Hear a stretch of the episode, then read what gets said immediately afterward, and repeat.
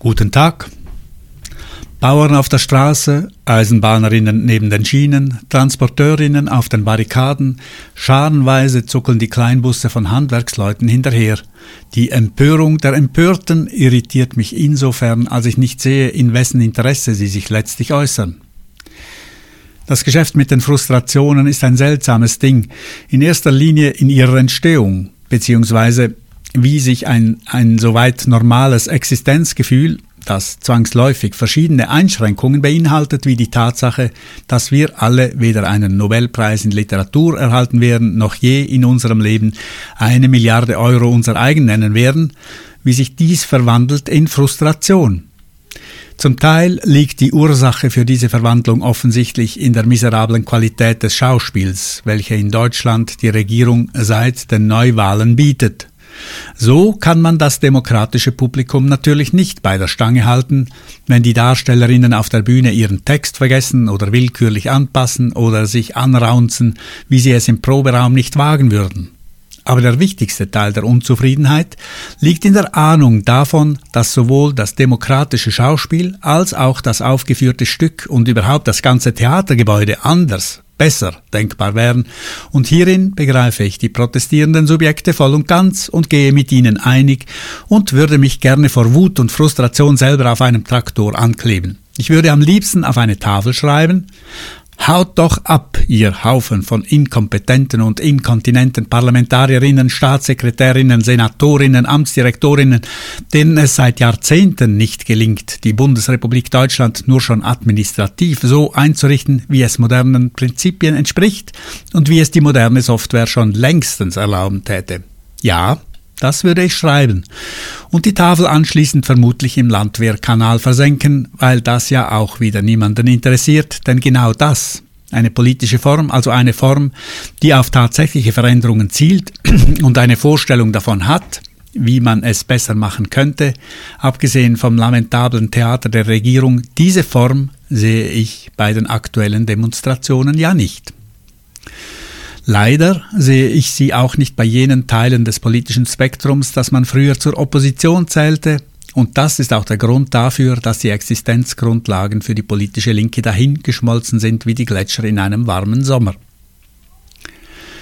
Es nützt ja nichts, wenn ich jammere, dass das früher anders war, als es ein Machtkartell aus Wirtschaft und den Christdemokratinnen gab, wo manchmal die Sozen ran durften und auch ein bisschen regieren wie die Christdemokratinnen, welche ihrerseits Jahre und Jahrzehnte lang das Machtkartell mit lupenreiner sozialdemokratischer Politik betrieben. Während einigen Momenten kamen auch die Grünen zum Zug und in jenen Zeiten, da die Ideologie der freien Marktwirtschaft noch so etwas wie eine Standardwährung im politischen Diskurs war, gab es auch eine FDP-Note dazu. Die Empörung war aber immer zuverlässig auf der Seite der machtlosen Gegner des Machtkartells zu finden. Hin und wieder empörten sich auch die Sozialdemokratinnen, wenn sie gerade nicht an der Macht oder an der Macht beteiligt waren. Aber heute, wo ist denn dieses Machtkartell geblieben? Wo sind die Spitzen der Unternehmerinnenverbände, welche früher jeweils den Tarif durchgegeben haben, und zwar nicht nur im Tarifstreit? Im Moment ist alles etwas undurchsichtig.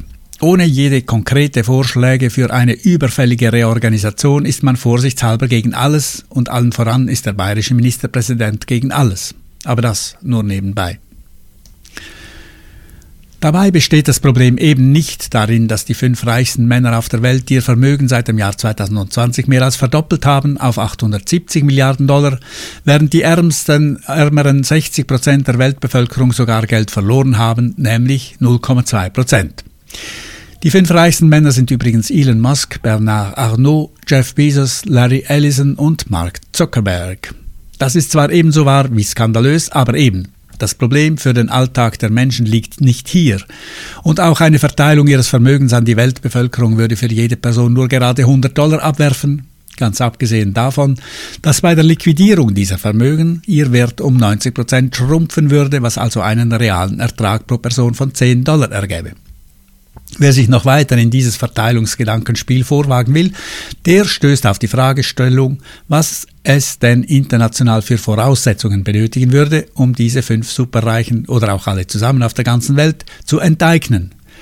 Und wenn man sich das vorzustellen versucht, dann hört man angesichts der schieren Unmöglichkeit sofort wieder auf. Nein, das Problem besteht seit längerer Zeit nicht mehr im Reichtum einiger reicher und zudem manchmal strohdummer Säcke. Das Problem besteht darin, dass unsere Gesellschaften, auf jeden Fall die Gesellschaften in den entwickelten Regionen der Welt, seit längerer Zeit in der Lage sind, für alle Menschen einen bescheidenen Wohlstand zu erzeugen. Wenn ich ihn hier einmal für Deutschland beziffern sollte, würde ich eine Zahl im Bereich von, sagen wir mal, 20.000 bis 30.000 Euro pro Person vorschlagen.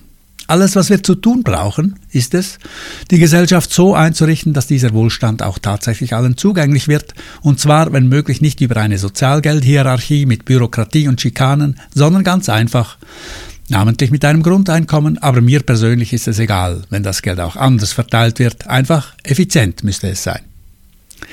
Das exakt Gleiche gilt übrigens für alle anderen Bereiche der öffentlichen Verwaltung. Schluss mit Bürokratie und Schikanen, einfache und transparente Abläufe sind gefragt. Und dass es die Schauspielerinnen in der Politik bisher nicht nur nicht geschafft haben, dies herzustellen, sondern dass sie nicht einmal im Ansatz einen Anlauf dazu unternommen haben, das ist wirklich ein Skandal, der tausendmal größer ist als die schiere Menge an Kapital, die sich bei fünf Dösköppen angehäuft hat.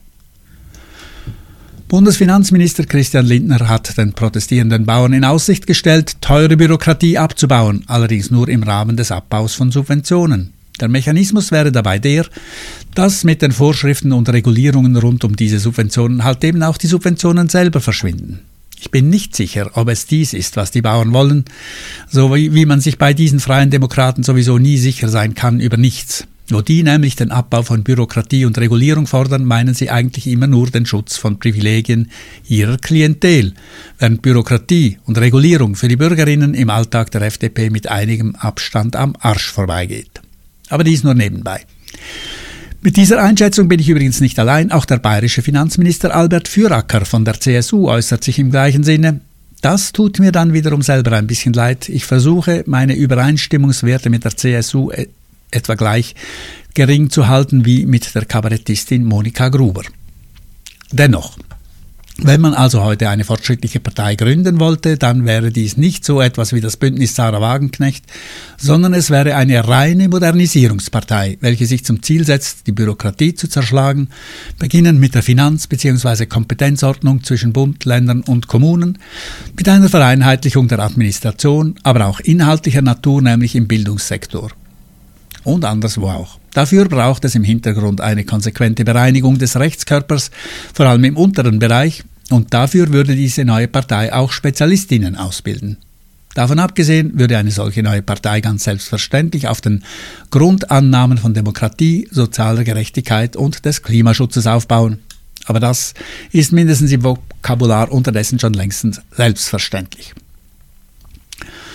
Sprechen wir von etwas anderem. Die kanadisch-amerikanische Aktivistin Naomi Klein hat letzte Woche in einem Artikel ihre Unterstützung der BDS-Bewegung gegen Israel bekräftigt, also der Strategie des Boykotts israelischer Produkte, des Abzugs von Investitionen und der Sanktionen gegen dieses Land. Ich habe dieser Bewegung nicht so richtig über den Weg getraut, es tummeln sich allzu viele Antisemiten in ihre Reihen, in ihren Reihen. Zudem ist der Zeitpunkt der Veröffentlichung ihres Artikels eigenartig nach der schlechter Orgie der Hamas Anfang Oktober letzten Jahres, auf, welche Israel reagierte mit dem Versuch, die militärische Operationsbasis dieser Organisation zu zerstören. Ich gehe übrigens davon aus, dass dieses Vorgehen zwar mühselig, aber letztlich doch erfolgreich verläuft. Es geht vor allem um die Zerstörung oder allenfalls Umfunktionierung des Tunnelsystems unterhalb des Gazastreifens, das man aus militärischer Sicht mit einer gewissen Bewunderung betrachten muss, einmal abgesehen von der Frage, woher denn die Milliarden Dollar stammen, die für seine Konstruktion notwendig waren. Hier kann man sich allerdings die Antwort leicht machen und sagen, dass das vermutlich mit Erdöleinnahmen aus dem Iran finanziert wurde. Aber egal. Jedenfalls entspricht die Zerstörung dieser Infrastruktur einer klaren militärischen Logik, jenseits aller politischer und humanitärer Fragen, die damit verbunden sind. Mit Völkermord hat so etwas längstens äh, übrigens überhaupt nichts zu tun, so behämmert das tönen mag. Ich würde behaupten, dass Israel zur Erreichung dieses militärischen Ziels relativ zurückhaltend vorgeht, mindestens wenn man das Vorgehen der Hamas beim Angriff von Anfang Oktober als Vergleich herbeizieht. Das ändert nichts an den Vorwürfen, welche Naomi Klein und die BDS-Bewegung, aber auch andere Organisationen und Personen gegen das Vorgehen des Staates Israel in Bezug auf die palästinensische Bevölkerung in Israel selber und natürlich vor allem in der Westbank erheben. Diese Vorwürfe lassen sich leicht belegen. Israel führt schrittweise die Annexion der Westbank durch. Gleichzeitig gelten für arabische Bewohnerinnen in der Praxis andere Regeln als für jüdische. Ich fühle mich hier an das Verhältnis zwischen schwarzen und weißen Bürgerinnen in den Vereinigten Staaten erinnert, wobei der Zeitstrahl rückläufig ist. Das heißt, das Leben für Araberinnen in Israel wird immer schlimmer. Dabei, dazu trägt wiederum die kriegerische Spannung zwischen Israel und der Hamas und der Hisbollah bei. Und diese Spannung wird in absehbarer Zeit nicht nachlassen, auch wenn Israel die Infrastrukturen der Hamas im Gazastreifen tatsächlich zerstört. Auf politischer Ebene bleiben die Hamas oder eine Konkurrenzorganisation die maßgebenden Kräfte für die palästinensische Bevölkerung.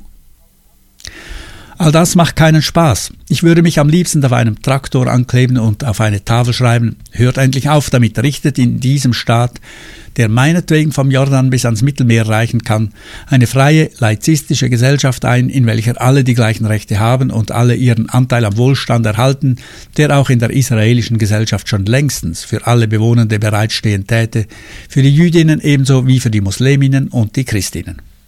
Guten Tag.